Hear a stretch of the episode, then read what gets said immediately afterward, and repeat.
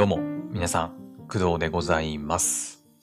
本日は2022年7月の28日です。はい。えっ、と、木曜日ですね。はい。えー現在の時刻は朝の6時28分でございます。はい。というわけで、まあ今日もやっていくんですが、えっ、とですね、まあ昨日に引き続き、ちょっとね、えーマイクの設定なのかわかりませんが、えっと、まあ音がね、うん、なぜか、まあ割れている可能性があります。はい。相変わらずなぜかね、原因が。うん。昨日ね、ちょっと改めて聞いたんだけど、あの、原因？原因と原因？あの、えっ、と、難しいな。原因と、えっ、と、なんていうの？えー、なんだ、理由じゃないけど、原、原因ね。うん。がね、もうちょっと私、あんまり滑舌が良くないので、ちょっとあんまりね、聞き分けできなかったかもしれないんだけど、はい。まあ、なぜかね、こう、マイクの入力がめちゃくちゃでかくなってて、うん、今もね、ちょっとだいぶ音割れしてる可能性あるんですけど、うん。なんだろうね、わかんないんだよね。うん。ちょっと未だに原因はわからないんですけど、まあ、昨日ね、ちょっとこう、なんだろう、編集うん、加えて、まあ、今ね、こう、Adobe Audition で収録して、最近の配信は Adobe Audition で収録して、それにこうエフェクトかけてね、こうコンプレッサーかけたりとかしてから配信しているので、まあその元の音声よりは少しは聞きやすくなってるかなっていう気はするけど、まあでもなんか、ここ最近の配信と比べると若干ね、やっぱ、ん？っていうな、なんかちょっとこう、イヤホンで聞くと余計わかりやすいんだけど、うん。スピーカーとかで聞けば、あんまりわかんないかもしれないんだけどね。はい。結構イヤホンで聞くとね、BGM も入ってるから、まあそんなに気にならないかなとは思うんだけど、うん、でもやっぱり、うん、ちょっと影響は出てるなっていう気はしますね。うん。本当にわかんないんだよね。原因が。本当に。あ原原因ね。うん原因、原因じゃなくて。うん。はい。というわけで、まあ今回はね、ちょっと音質あんまり良くないかもしれないんですけど、いつも通りやっていきます。はい。で、今回は何のお話をするかと言いますと、えーっと、まあ、やっとっていう感じなんだけど、2022年の春アニメ、え今年2022年の4月から、え4、5、6と3ヶ月かけて入っていた、え春アニメの、まあ、総振り返りの、えーパート1というか、前編ですね、をやっていきます。はい。で、これまでにもですね、クドラジでは、まあ、クドラジ始めたらまだ1年ちょっとぐらいなんで、まだそんなに回数重ねてるわけではないんですけど、まあ、マイクールごとに、アニメね、マイクールごとに、えー私、20作品以上はね、大体見てるんで、で、全部ね、見終わった、最終回まで見終わったタイミングで、あの、そのクールの見たアニメ、すべての感想をね、お話ししてきたんですけど、はい。で、2022年の春アニメはですね、まあ、大体30作品くらい、うん、あって、で、一番最初ね、そのアニメのね、総振り返りやった時は、あの、1回の配信で全部喋ろうと思ってやって、ちょっと何作品あったかは覚えてないんだけど、もう普通に1時間をね、オーバーしそうになって焦るっていうことになって、で、えーそれを、えーっと、考慮して、次のね、クールの時には、えー前編後編って分けて2回に分けたんだよね、確か。だからまあ、だいたい15作品ぐらいずつにね、なってたと思うんですが、それでもね、やっぱ結局1時間1時間になって、結局2時間もののね、まあ超長編配信に、まあ、1回ずつに分けてはいるんだけどね、前編後編で分けてはいるんだけど、まあどちらにせよ合わせると2時間超えのね、まあ、長い配信になってしまったということで、で、あの、今回はですね、まあ30作品あるということで、あの、前編、中編、後編に分けようと思います。はい。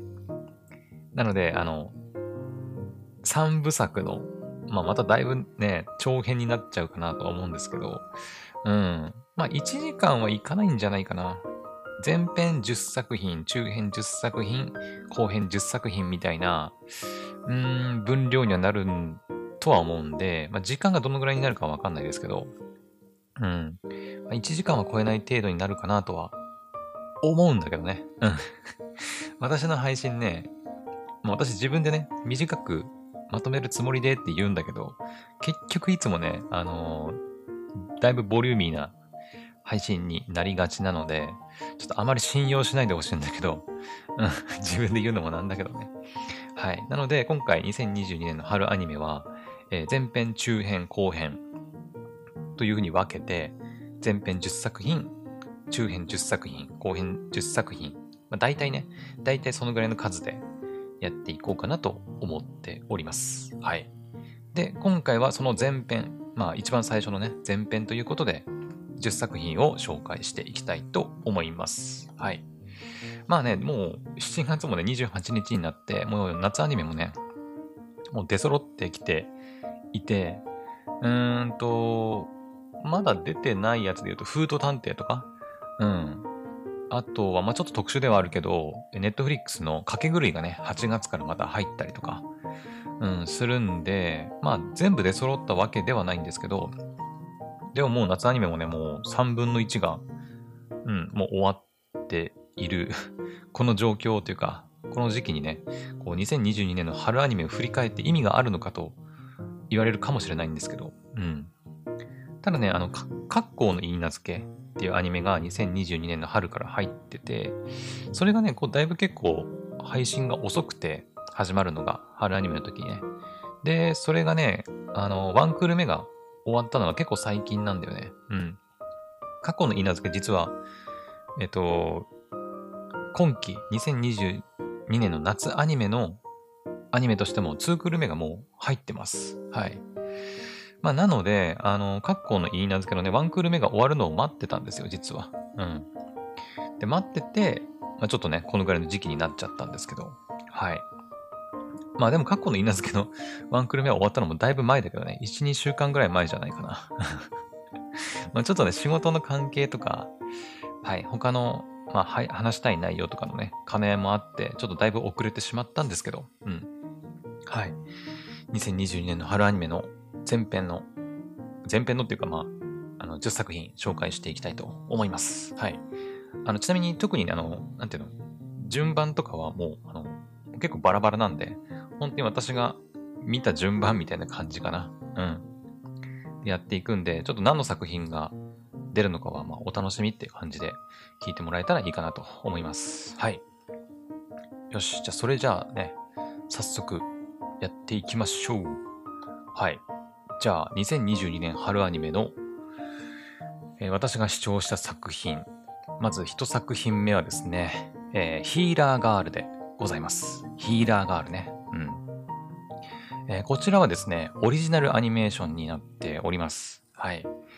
えー、この前ね、えー、私、お便りいただいて、オリジナルアニメーション紹介してくださいと言われて、まあ、いろんなオリジナルアニメーション紹介させてもらったんですけど、その配信の中ではちょっとお伝えはしなかったんですが、はい、こちらのヒーラーガールは、オリジナルアニメーションになっております。はい。えっ、ー、と、まあ、特徴としては、あれだね。えっ、ー、と、あれだ。確かね、第1話を見た感想の時に言っ、あ、第1話じゃないな。第2話だったかないや、第1話の感想としてではなくて、あの、ヒーラーガールの中にね、あの、青森にある、太宰治記念館っていうのがあるんですよ。えっ、ー、とね、私も一回だけ、あの、リアルで行ったことがあるんだけど、えー、青森県のね、五所川原だったかなうん。っていうところにあって、あの、太宰治いるじゃないですか。有名なね。あの人が確か幼少の頃住んでた、まあ、ガチの、あの、お家、まあ、屋敷っていうのかなうん。っていうのが、まあ、青森県にあるんですけど、まあ、それを、えー、太宰治記念館だったかなうん。まあ、今はね、その、要は、太宰治が幼少期過ごした屋敷ってことで、まあ、観光地みたいになってるんですけど、それがね、もうモデルになっていて、その太宰治記念館の屋敷うん。太宰が過ごしたその屋敷自体がもう、なんていうの？モデルになって、そのヒーラーガールのアニメの中に出てくる、そのヒーラーガールたちが、えー、働く、あれなんて言うんだ、診療所か。診療所が、その、太宰治記念館のモデルになってるんですよ。うん。だからね、要所要所にね、あの、その、太宰が住んだ屋敷のね、こう、ワンシーンっていうか、カットがね、入ってて、うん。なんかこう、青森県民としては、ちょっと誇らしい気持ちではあったんですけど、うん。あのこのアニメはね、ヒーラーガールっていう、まあ、タイトルにもあるように、あの、まあ、いわゆる、えっ、ー、と、まあ、病院違うな。なんていうのか、医者じゃないんだよね。えっ、ー、と、歌で人を癒す、まあ、職業というか、うん、っていうのが、まあ、一般に普及してるっていう世界観。うん。医者とは別なんだよね。医者とは別に、あの、歌を歌うことで人を癒すというか、えー、治療するっていう音、なんだっけ、音声医療だったかな？ちょっと名前忘れたんだけど、音声医術だったかな？なんかそういうのがもう一般に普及してるっていう世界観で、うん。で、その、えっ、と、音声医療を施す人を確かヒーラーがあるっていう風に、ヒーラーだったかな？ヒーラーっていう風に言うんですけど、そのヒーラーになるために頑張る、えっ、と、見習いヒーラーたちのお話が、まあ、このヒーラーガールというアニメになります。はい。まあそうだね。あの、アニメ全体の感想としては、うーん、まあ、オリジナルアニメーションっていうのもあって、あの、前にも言ったんだけど、当たり外れがね、オリジナルアニメーションは結構、まあ、どっちかっていうと外れの方が大きいっていう話はしたんだけど、うん。まあ、外れっていうほどではなかったかな。うん、なんか、まあ普通にね、私全部見ましたし、うん、なんか途中なんか、まあ、ぐだるっていうほどのことでもなかったしね。特別面白いかって言われると、うん、まあそこまででもないんだけど、うん。まあ難しいとこではあるんだけどね。うん。はい。まあそうだね。星、うん、星5の満点で評価するんであれば、まあ星3.5ぐらいかな。4はちょっと上げられないかなぐらいの、うん、感じですね。4はだいぶ面白いうん、部類に入ってくると思うんだけど、個人的にはまあ星3.5ぐらいかな。うん。まあ普通よりは、あの、ちょっと面白いかなぐらいですね。うん。ちょっとその、なんだろう、アニメの作画の部分に関しても、ちょっとこう不安な部分がね、あったりもしたかな。うん。あとは、そのミュージカルがいきなり始まるんだよね。そう、ちょっと独特なんだけど、なんか急にね、こうミュージカルみたいにあの歌を歌いながら会話するみたいなシーンがね、多々あって、まあ、その辺はちょっとね、他のアニメにはね、面白いところかなとは思うんですけど、うん。ちょっと癖があるね、アニメなんで、うーん、まあ、結構人を選ぶのかなっていう気はしますね。はい。というわけで、あの、ヒーラーガール。一つ目の作品はヒーラーガールでございました。はい。じゃあ続いていきましょう。続いては、えー、ラブライブ虹ヶ崎虹ヶ崎学園スクールアイドル同好会のテレビアニメの第2期でございます。はい。まあ、いわゆるラブライブですね。はい。まあ、2022年の夏アニメにもね、えー、ラブライブ、スーパースターのね、2期が入っていますけど、まあ、このラブライブ虹ヶ崎スクールアイドル同好会は、ラブライブシリーズで言うと3作品目にあたる作品ですね。うん。はい。で、まあこれもね、結構何回か、まあ、クドラジでも取り上げているし、あの、まあちょこちょこ言ってるんですけど、あの、ラブライブシリーズの中では、やっぱり、ちょっと異色な作品になっています。はい。あのー、普通、まあ普通のって言ってんだよな。1作品目、2作品目で今入ってるスーパースターについては、まあ、いわゆる普通の学校で、その学校でスクールアイドルを結成して、ラブライブに出場して、まあ、学校の復興を、復興っていうか、なんだ、存続を目指すみたいな、まあそういうのがメインのお話だったりするんですけど、この虹ヶ崎学園のスクールアイドルに、ラブライブに関しては、まあ、まあ、そういうのはちょっとね、なくて、うん、まあ普通にマンモス校なんだよね、確かね。確か、マンモス校で、でその中で、まあ、スクールアイドルの、要は、タイトルにもあるよ同じタイトルにも書いてあるからわかると思うんだけど、まあ、あくまでも同好会なんだよね。うん。スクールアイドルが大好きな人たちが集まった同好会っていう感じ。うん。で、最初はね、確かね、一期の方かな。一期の方の話で、えっ、ー、と、まあ、ラブライブを目指そうってなるんですよ。うん。でも、なんかね、みんな個性が強すぎて、その、一つのこう、なんだ、チームというか、なんていうの、えー、ユニットか、として活動するのは難しいんじゃないかということで、えー、もう一人一人がね、あの、もう、スクールアイドル、要は、ソロ、ソロスクールアイドルとして、えー、活動しようよっていうのが、まあ、この虹ヶ崎スクールアイドル同好会の、なんていうのかな、テーマというかね、うん、お話になってくるんですよ。うん、だから一期見てきた方はわかると思うんですけど、あのね、ユニットになって、あの、おは、なんていうの、歌歌ったりっていうのが、まあ、ほぼなかったんじゃないかなと、記憶してるんですけど、うん。オープニング、エンディングはね、みんなで歌うんだ、歌うんだけど、あのね、一期のお話では、あの、ユニットで二人以上で歌ったりとかっていうのはほとんどなかったんじゃないかなと思います。はい。で、今回満を持して、その2期がね、始まったというか、まあ、やってたわけですけど、うん。あの、ついにね、2期になって、あの、ユニット組み始めましたよね。うん。ついに、あの、ソロの、あの、アイドルとしてだけではなく、ユニットがついに生まれ始めました。うん。えー、全部で何人だったっけな ?2 期からね、新しく、まあ、ランジュちゃんとか、ああと名前なんだっけな？えー、3人ね、新しくメンバーが入ったんですよ。えっ、ー、と、名前が忘れちゃったな。ちょっと名前忘れちゃったんだけど、まあ、新しくメンバーが3人かな？うん。ランジュちゃん含めて3人入って、また人数が増えたんですけど、で、その人数、人数じゃない、その3人も含めて、なんか、こう、いろんなね、ユニットが、何ユニットぐらいだっけ ?4 人4ユニットぐらいだったかな？確か。確かね。で、出て、で、ユニットの楽曲もあったり、まあ MV というか、うん。出たりしたんですけど、で、最後の最後には、あの、まあ、全員で歌う、うん。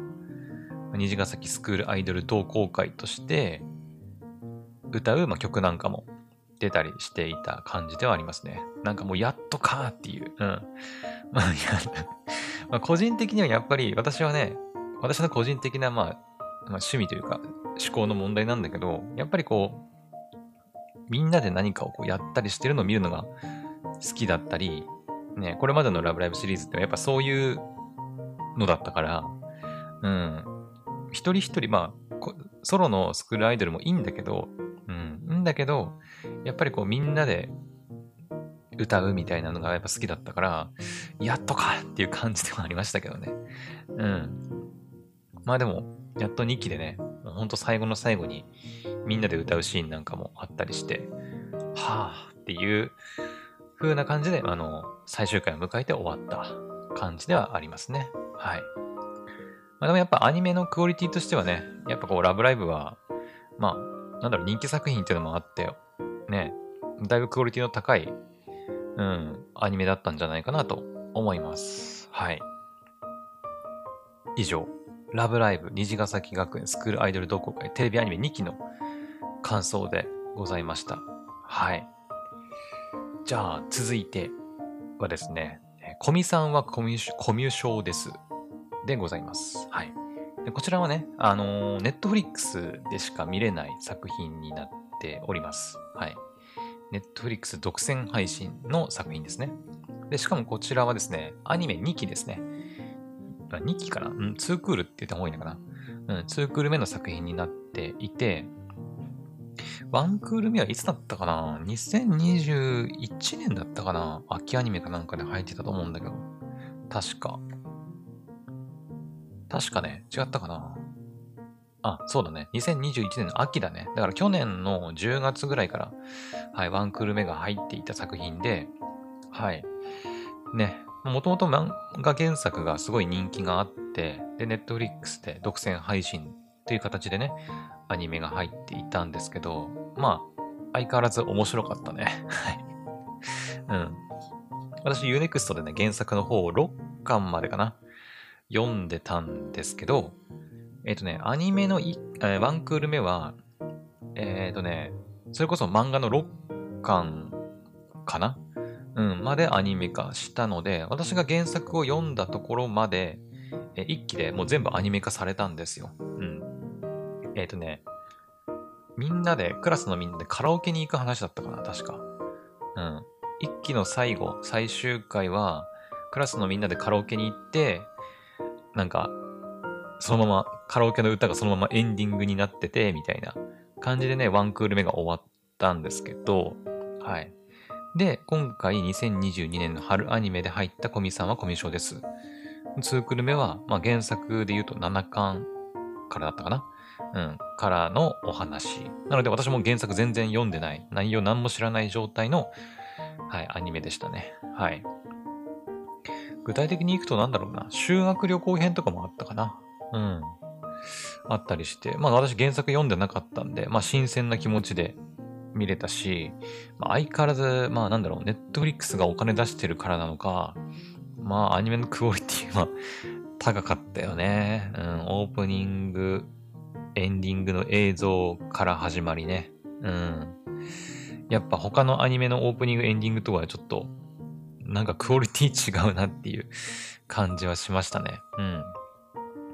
まあ、今回のその2クール目で、なんかもう、まあ、一通りアニメは終わりみたいな雰囲気だったので、まあ、おそらく続きはないとは思うんですけど、うん、今回の、まあ、2クール目で、おそらくアニメは、まあ、終わりなんじゃないかなと思っております。はい。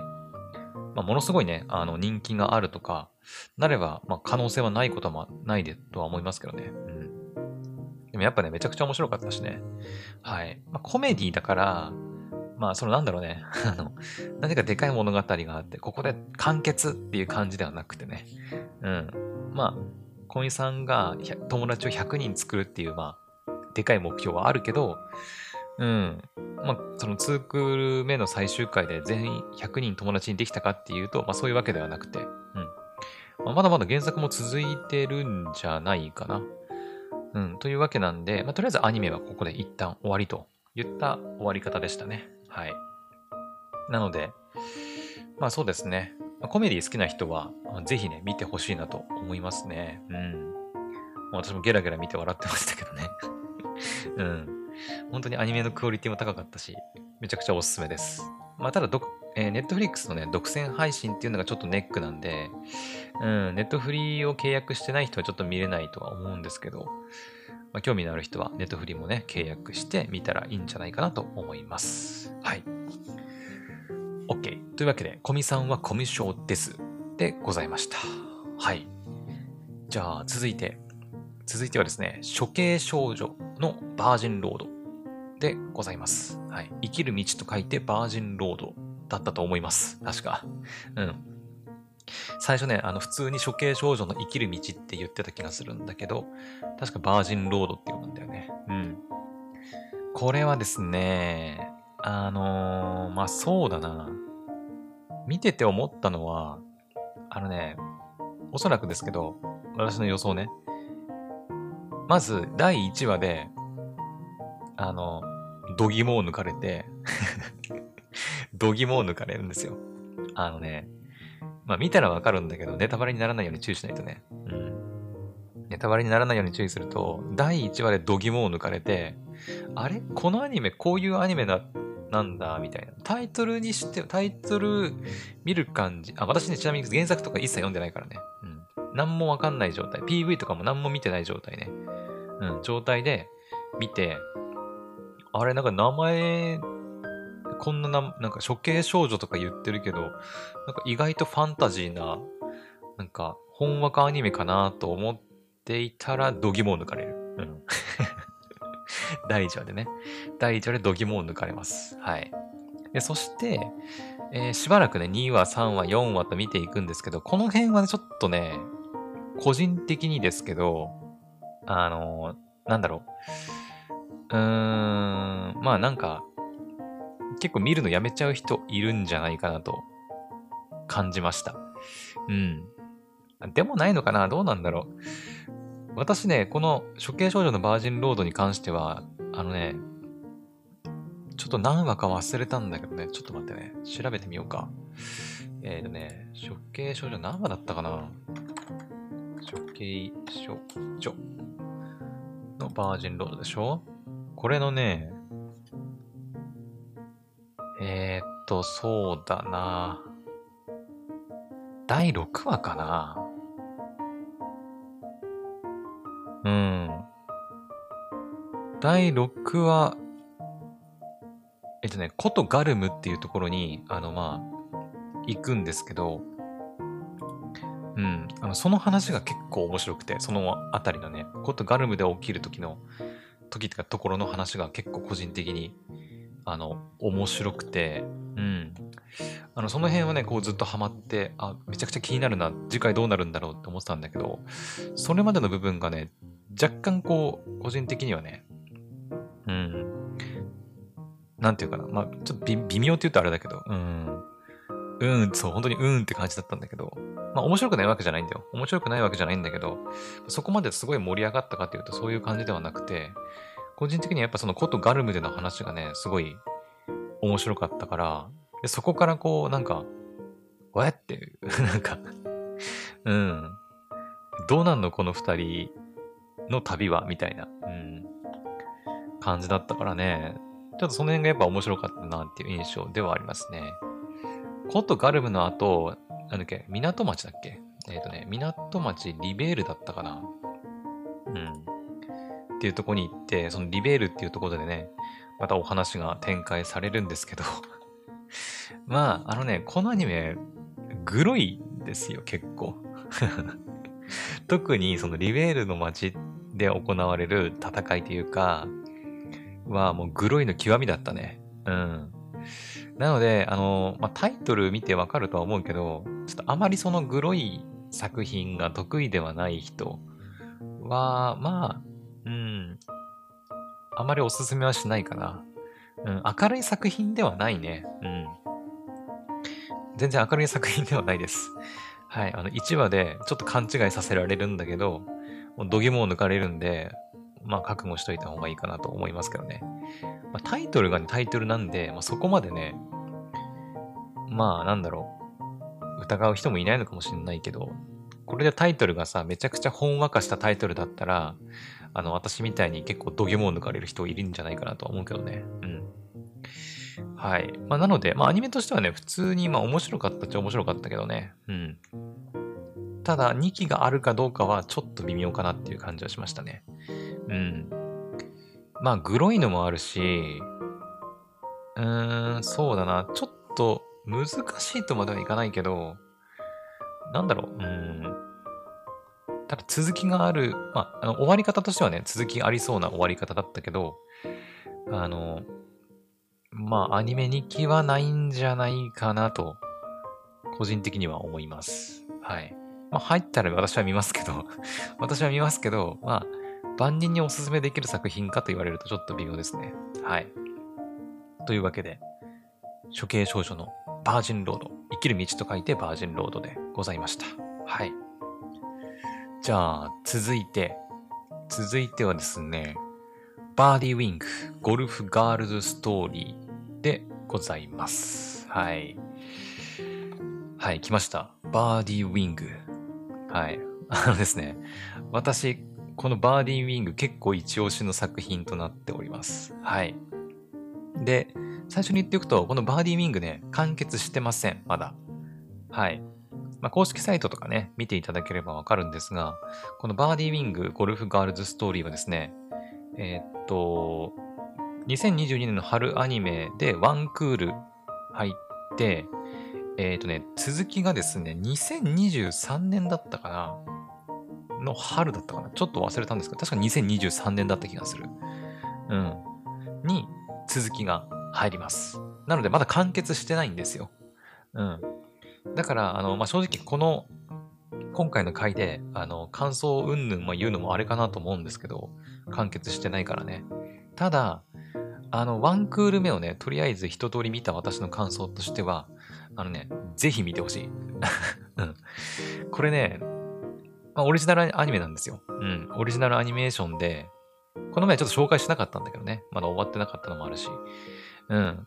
あのー、このアニメね、オリジナルアニメなんだけど、いわゆる、あの、このアニメ面白いのか面白くないのかっていうこう判断がね、難しいアニメかなと思ってて、で、私はワンクール全部見て面白いと判断しました。はい。なので見てない人ね、ぜひ見てほしい。まあ、タイトルにも書いてるように、あの、ゴルフのアニメなんですよ。ゴルフをする女の子のアニメ。まあ、女の子って言うと、まあ、あの、女の子か。女子高生だから、まあ、女の子か。うん。なんですけど、私、ゴルフのルール何もわかんないけどね。うん、何もわかんないけど、それでも楽しめたから、うん、ゴルフのルールわかんないよっていう人にもおすすめですね。うん。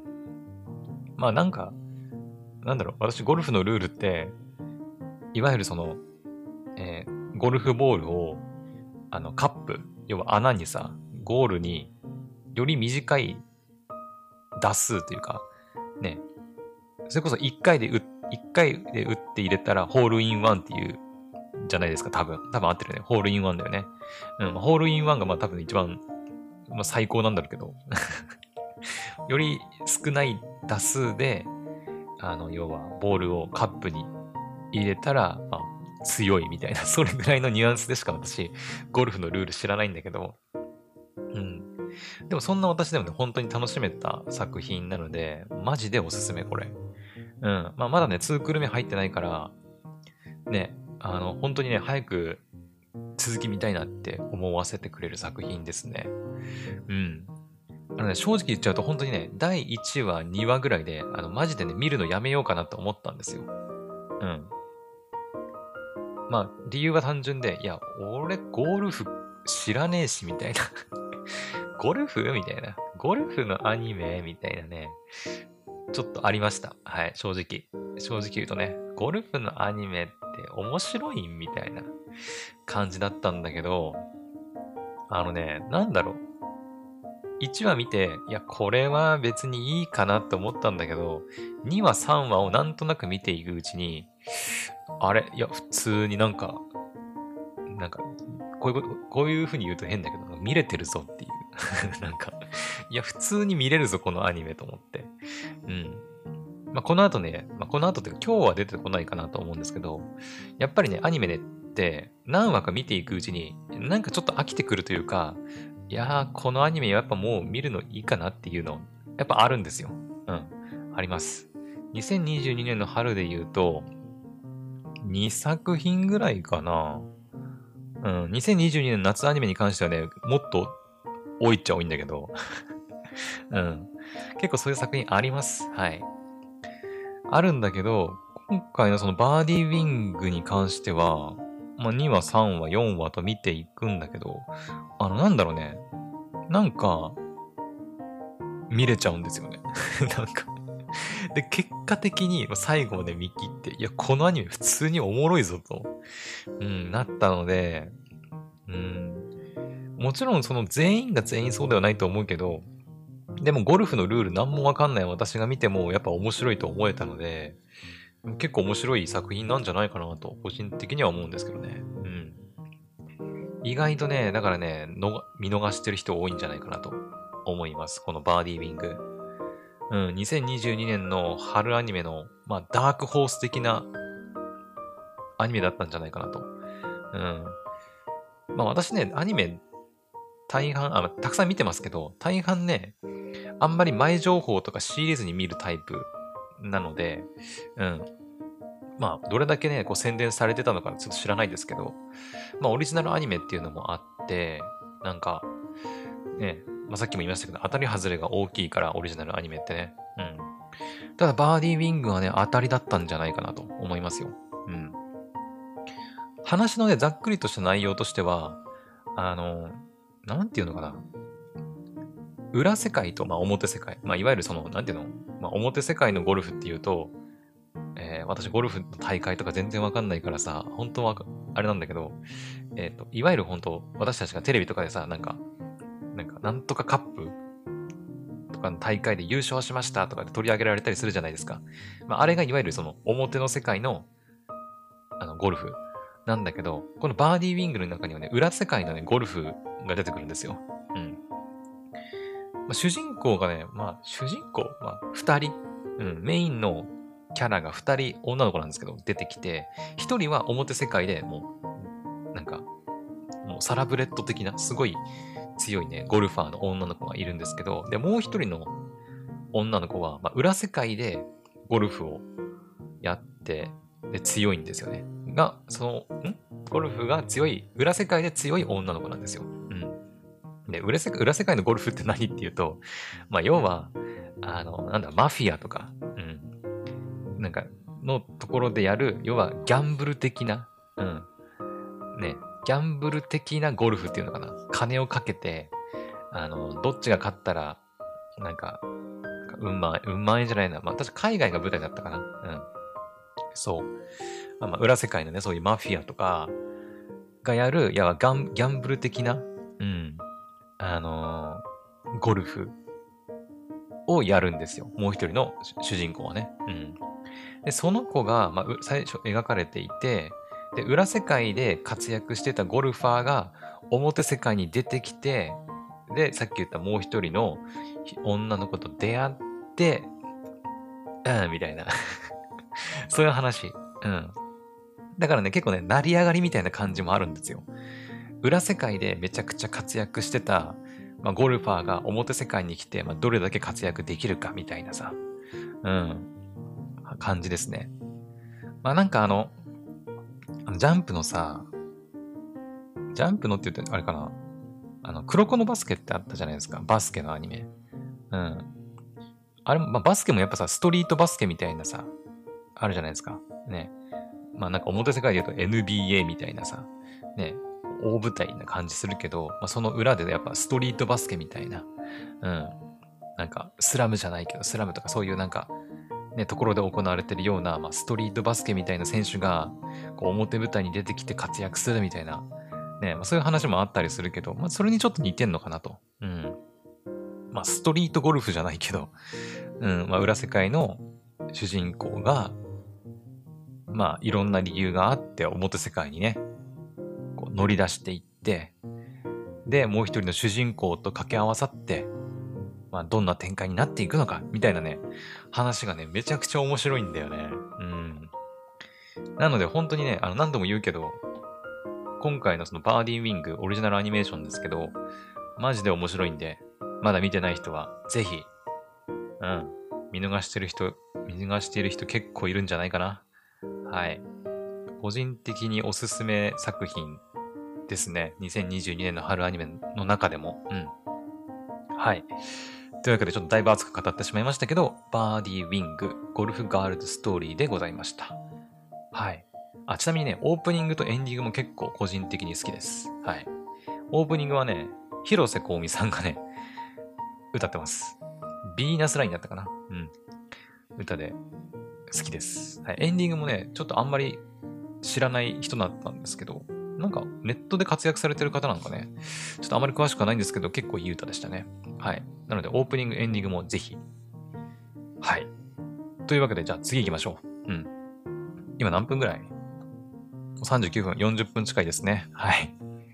じゃあ次行きましょう。え、ー、とね、次はね、パリピ孔明。まあ、これは言うまでもないかな。うん。パリピ孔明ね。なんかちょっとしたなんか社会現象とまではいかないけど、ネット界隈でめちゃくちゃ盛り上がってたよね。うん。私がね、クドラジで、去年だったかな、パリピ孔明が PA ワークスさんでアニメ化されますっていうのを決定した時に、クドラジで喋ったんですよ。うん。で、そのエピソードずっと残ってるんだけど、そしたらですね、パリピ孔明アニメ化実際始まって、今年の春にね、始まって、で、あの、まあ、公式がね、その、踊ってみたの 3D モデルのその、なんだ、ちょっと私あんまその辺詳しくないんだけど、なんか、要は、ダンスのデータみたいな、3D モデル動かすためのデータとか、楽曲とかを、あの、皆さん使ってくださいと。もう自由に踊ってみたとか、ね、踊らせてみたとか、うん、もう作ってくださいみたいな感じで、公式がね、提供してくれたおかげで、あの、もうネット上に、そう、あの、いろんな人がね、パリピ孔明踊ってみた。なんか歌ってみたとか、あと3、自分の 3D モデル踊らせてみたとかね。もう至るところでね、もうパリピ孔明のもうワードを見るようになりましたよね。うん。多分普段から YouTube とか使ってる人、まあ、とか、まあネットにいる人だったら、もう、2022年の春はもうパリピ孔明見なかった日はないんじゃないかっていうぐらい、もうネット上にパリピ孔明の動画溢れてましたからね。私も YouTube 開けばおすすめにパリピ孔明踊ってみたとか、なんか全然知らない人ね、うん。全然知らない人とかがまあ踊ってて、うん。まあすげえなって思いましたね。うん。まあ確かにね、あの、オープニングもやっぱ、えー、なんだっけどこだっけどこだかの国のね、あの、アーティストなんですよね。ちょっと忘れたけど。うん。それの、まあ日本のデビューシングルみたいな楽曲で、なんかパーティーキングだったかな。うん。って言われてる人がね、歌ってる楽曲で、まあ、すごいね、癖になる楽曲でしたよね。うん。まあなんかダンスとしても、私ダンスのこと全然詳しくないですけど、なんか踊りもさ、なんか、なんかすごい難しいっていうよりは、なんかやりやすいね、なんかダンスでしたよね。うん。はい。だからね、本当にまあパリピ孔明はここで私がこう、ああだこうだ言う必要はないと思うんですけど、もう、ね、ネットの評判とか、なんか中国でもね、やっぱ、あ、孔明って言えば中国ですからね、三国志だからね。うん。なんか中国での人気もすごかったみたいで、うんうん。なんか、ね なんかすごかったよね。本当に。パリピ孔明はね。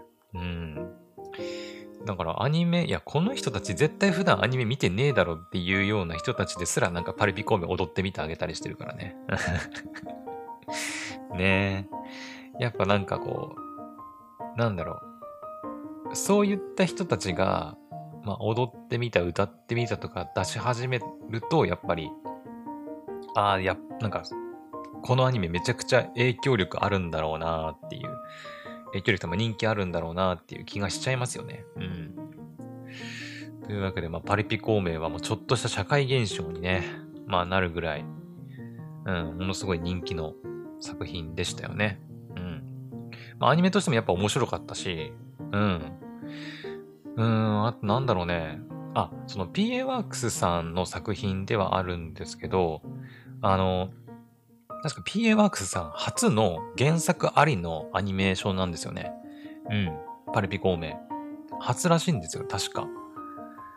この前のオリジナルアニメーションの話の時にも、まあいろいろね、花咲くいろはとか、あと白い砂のアクアトープとか、タリタリ、あとなんだ、まあ、エンジェルビーツもそうか、とかね、いろいろアニメ作品ね、作ってる PA ワークスさんですけど、基本的にはオリジナルアニメーションがメイン、メインっていうかまあ、で、しか作ってこなかったと思うんだけど、今回のそのパリピ孔明は、やっぱ原作漫画があって、それを PA ワークスさんがアニメ化するということでもね、まあ、若干私もね、こう、えみたいな。PA ワークスさん、あ、そうだったの？みたいな。私もそれで気づいたんですけど、ああ、そうだったっけ？みたいな。今まで原作ありのアニメ作ってなかったっけか？みたいなね、感じだったんで、まあどうなるかと思ってたんですけど、まあでも見事にやっぱ PA ワークスさんの良さをね、いろいろ活かして、うん、素晴らしいアニメ作品になったんじゃないかなと思いますね。うん。はい。まあ歌もね、まあオープニングはそのバルビコーメのね、チキチキバンバンと ね、歌でし歌でしたけど、まあ、エンディングとかは、あの、気分上々だっけ？ね。とか、うん。あとなんか公式で動画上がってましたけど、えっ、ー、と、なんだっけな。えっ、ー、とグ、グローブさんのなんか、グローブさんだっけ？ね。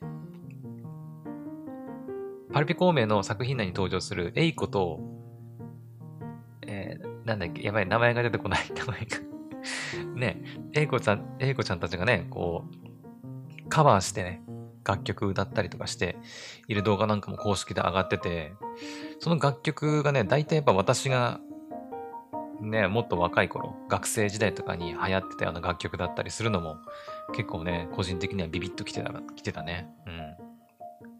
はい。まあ、なので楽曲のレベルだったり、まあ、アニメの、ね、レベルだったり、あとはなんだろうね、そのパリピ孔明のその踊ってみたの音源とか、そのデータとかを、まあ、なんだろう、ネット上で自由に使ってくださいっていう風にした、まあ、戦略的にもやっぱこう大成功だったんじゃないかなとは思いますね。うん。なんかでも人気あったから、まあ2クールとかやるのかなって思ってたんですけど、まあそうでもなかったね。うん。普通にワンクールで終わっちゃったね。うん。まあ続きがあるのかな。まあ原作は全然続いてると思うので、まあ、もしかしたらね、うん。まあ続きあるのかもしれないけど、今んとこでも情報は出てないんじゃないかな。うん。アニメもね、なんか普通にこう完結みたいな感じで終わったしね。はい。というわけで、パリピ孔明でございました。はい。まあ、これだけね、ネットで騒がれてたんで、見てない人はあんまりいないとは思うけど、もしね、まだ見てない人は、はい、ぜひ見てみてください。はい。というわけで、今46分。やばいな。前編、中編、後編に分けてもやっぱ1時間いっちゃうの、これ。あと4作品ぐらい残ってるんだけど。はい。ちょっと駆け足でいきましょうか。はい。じゃあ続いて、ヒロインたるものですね。ヒロインたるもの、嫌われヒロインと内緒のお仕事。まあ、これはね、えー、っと、ハニーワークスさんの、えー、っと、楽曲をアニメ化したものなのかなうん。まあ私、ハニワックスさんの楽曲はまあ聞きますけど、正直そこまで詳しくはないですね。うん。ハニワのね、曲はまあ聞きますし、しかもなんだったら2022年の夏アニメのカノカリのね、オープニングもチコビズハニーワークスさんでね、担当されていますし、今日朝起きたらね、そのチコビズハニーワークスさんのカノカリのオープニングの、なんだっけ、えー、っと、名前、楽曲の名前忘れた。ここ、心の地図じゃなくて、それは違う、ワンピースの歌。えー、っと、待って、なんだっけ。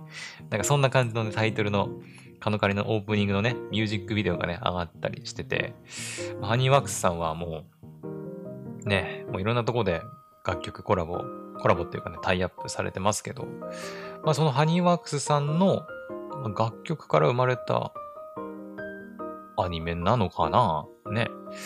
まあでもヒロインたるもの、嫌われヒロインと内緒のお仕事。ね。あの、普通に面白かったです。はい。うん。まあ、あの、楽曲をね、聞いたりしてて、まあなんとなくその、なんだ、えー、どういうお話かっていうのは、どういうお話っていうの変だな。うん。なんていうの言えばいいのかな。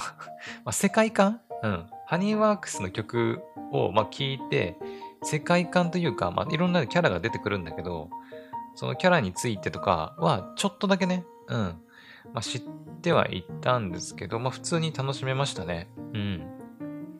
なんだろう、やっぱ、あのね、うーん、まあ、イケメンが出てくる、まあ、アニメではあるんだけど、まあ、普通のそのなんだろう、女の子主人公で、なんか、なんか、なんていうんだ、少女漫画みたいな展開とはちょっと違うんだよね。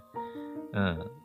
少女漫画みたいな、まあ、女の子がいて、イケメンがいっぱい出てきてワーキャーするっていう作品ではなくて、うん。なんかこう、主人公女の子なんだけど、まあなんか馴染みやすい、ね、水瀬さん演じる女の子で、なんかこう、なんだろう。うーん、少女漫画の主人公とはまたちょっと違うかなと、うん、感じで。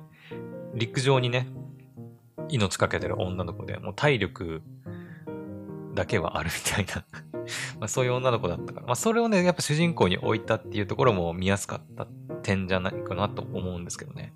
うん。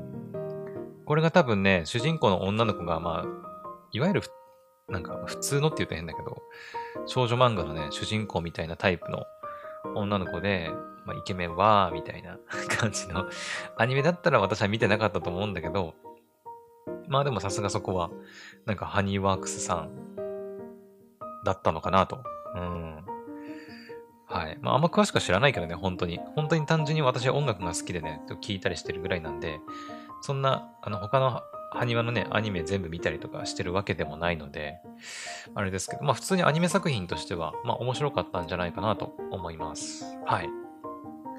というわけで、もうちょっとあまり時間がないので、次行きましょう。ヒロインたるもの、嫌われヒロインと内緒のお仕事でございました。はい。じゃあ続いて、えー、アハレンさんは測れないでございます。はい。えー、こちらはですね、ジャンププラスで、現在も連載中なんですかね。私もね、当時ジャンププラスでずっと連載された時から読んでたんですけど、今も連載されてんですかね。うん。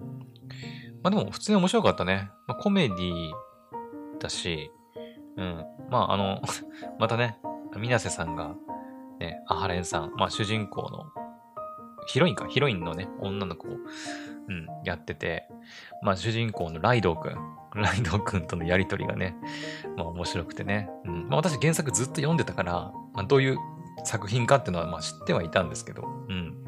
まあでも普通に楽しめました。はい。まあ、いわゆるコメディ。うん。ラブコメ、まあ、ラブコメっちゃラブコメなのかな。だいぶコメディ寄りのね、ラブコメではあったけど、うん、まあ、最終回にね、なんかこう、ライドウ君とアハレンさんがちょっと、なんか、いい感じになってね。はい。まあ、ちゃんちゃんっていう感じで うん、まあ、終わったんですけど。まあ、原作もね、まだず、まだついてるだろうし、結構だいぶ長い作品なんで、まあ、アニメは一旦ここで終わりかなとは思いますけど、はい。まあ、コメディとかね、ラブコメ好きな人は、ぜひ見てみたらいいんじゃないかなと思います。はい。じゃあちょっと時間ないと本当に、もう飛ばしていきます。次。えー、恋は世界征服の後でですね。はい。で、こちらも、まあ、だいぶコメディ寄りな、まあ、ラブコメかな。あまあでも、うん、ですね。ラブコメだね。うん、ラブコメ。はい。ラブコメです。はい。なので、あ、そうだね。私今回その、恋は世界征服の後では、まあ、FOD で1週間見逃し配信されてたんで、それで見ましたね。はい。あの、多分クドラジで喋ったんだけど、えっ、ー、とね、配信がね、基本されてなくて、うん、確か。前調べた時にね。で、もう見るの諦めようかなと思ったんですけど、FOD でね、1週間見逃し配信やるってことで、もう1週間、もう毎週見逃さずにね、チェックして、なんとか全話見ることができました。はい。まあでも、私原作もね、ちょっとだけ読んでたんで、まあ、内容はなんとなく知ってはいたんですけど、非常に楽しませてもらいましたよ。うん。まあ、私もラブコメ結構好きなんでね。はい。はい。まあ、さっきのアハレンさんと同じになっちゃいますけど、やっぱラブコメとか、うん、コメディ作品とか、まあ、あんまりなんかこう難しいこと考えずに見れる作品だったのでね。うん。なので、まあ、ハレンさんと合わせてね、ラブコメとか、コメディ好きな人はぜひ一度見てみてほしいなと思います。はい。じゃあ、ラストですね。ラスト。もう本当に時間ないんでね、もうラストいきますよ。ラストは、スパイファミリーですです。はい、ですですって言っちゃった。はい、スパイファミリーです。はい。まあ、これもね、これもまあ、パリピ孔明と同じで、まあ、正直今更私がね、まあ、言うもんでもないと思うんだけど、うん。まあ原作漫画がね、めちゃくちゃ人気で、もうなんか、ね、あのー、なんだろう、アニメ普段見ないような人、まあ、普段まあ見ると言っても1作品2作品ぐらいしか見ないような人が、今期何なんかアニメ見てますって言ったら、私スパイファミリー見てますみたいなタイプのアニメですね。はい。なんかちょっと嫌味な言い方になっちゃうかもしれないけど、でもそんな作品、それぐらいまあでも影響力のある作品だったのかなと思います。はい。やっぱりさ、そのアニメを普段見ない人、うん、まあ一般人って言うとあれだけど まあそこまでアニオタじゃない人が、こう、今見てるアニメとしてあげる作品かな。うん。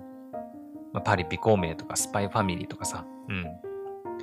ああ、なるほど、みたいな。うん。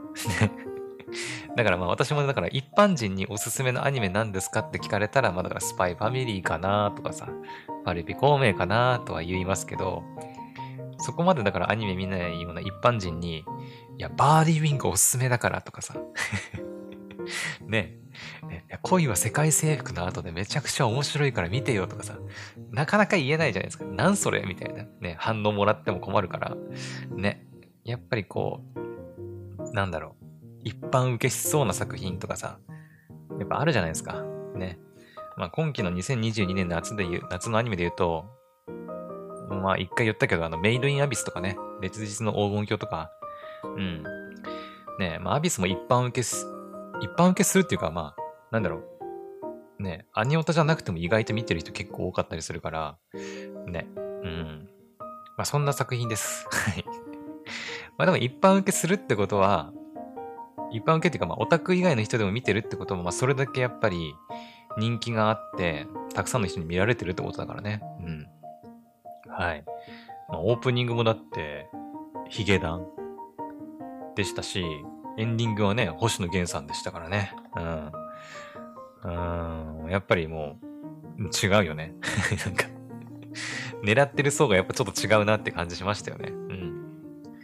他のだってアニメはさ、やっぱオタクを、に焦点を当ててるのか、まあやっぱオープニング、エンディングも結構、声優さんが歌ったりとかさ、アニメのキャラたちが歌ってるような楽曲が多いけど、まあ、スパイファミリーに関してはやっぱその、アニメ普段見ない人でも見るような作品だと思うから、ね、やっぱ、ヒゲダンとかさ、星野源さんとかね なのかなっていう気はしちゃいましたけどね。まあ楽曲としてもね、すごい、まあ、好きでしたけどね。うん。はい。というわけで、スパイファミリーでございました。